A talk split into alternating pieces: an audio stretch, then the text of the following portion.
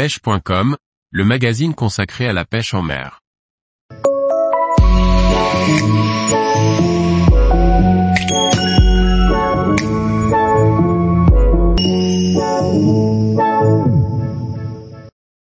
La pêche des salmonidés en lac de montagne, randonnée et techniques variées.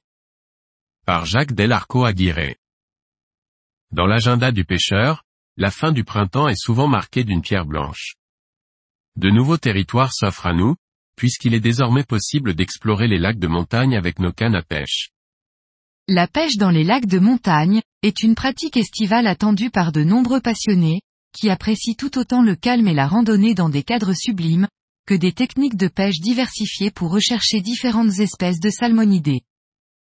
La randonnée fait partie intégrante de la session de pêche. Quelques heures de marche, et les pêcheurs se retrouveront souvent seuls au bord de l'eau. Un trip de plusieurs jours permet d'explorer différents plans d'eau, et de mieux apprécier ces instants passés en altitude. Le sac à dos doit être préparé en conséquence, le choix de la tente et d'un sac de couchage adapté sont primordiaux.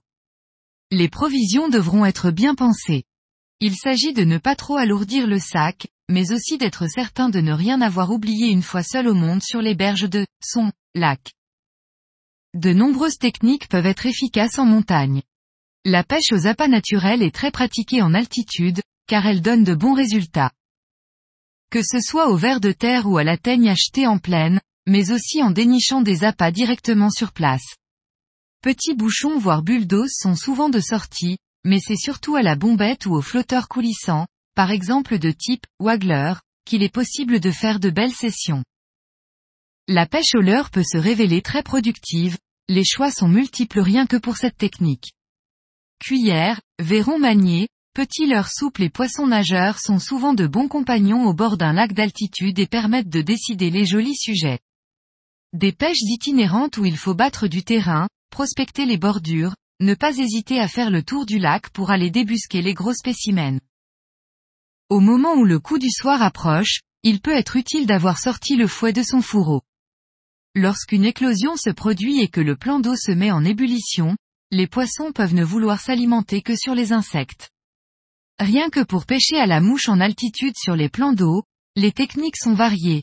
Pêche en sèche, fourmis, petites mouches d'ensemble noir, chironomes, qui constituent une partie importante de l'alimentation des truites, pêche en noyer, par exemple par temps couvert, ou lorsque pluie ou vent viennent agiter quelque peu la surface de l'eau, seront les principales alternatives. Il faut aussi savoir adapter ses approches en fonction des espèces de poissons ciblés. Pour pêcher le christivomère par exemple, il faudra souvent allonger ses lancers, explorer les profondeurs du lac, miser sur le coucher et le lever du soleil pour ce prédateur spécifique. Lorsque les journées sont calmes sur les plans d'eau, d'autres alternatives peuvent s'offrir aux pêcheurs, soit aller explorer un sommet en laissant son matériel se reposer. Soit aller pêcher les torrents au toc, à la rencontre de petites farieuses sauvages et combatives à souhait. Les conditions météo seront méticuleusement scrutées quelques jours avant le départ. Le temps change vite en montagne, et les prévisions sont parfois éloignées de la réalité. Il faut donc toujours se munir de vêtements chauds et imperméables, même si un grand beau temps semble annoncé. Avant partir, surtout si la randonnée s'effectue en solitaire, il est toujours plus sage d'informer son entourage sur le trajet prévu.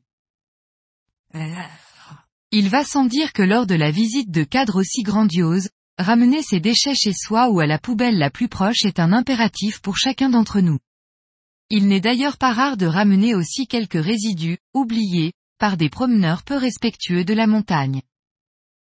Tous les jours, retrouvez l'actualité sur le site pêche.com.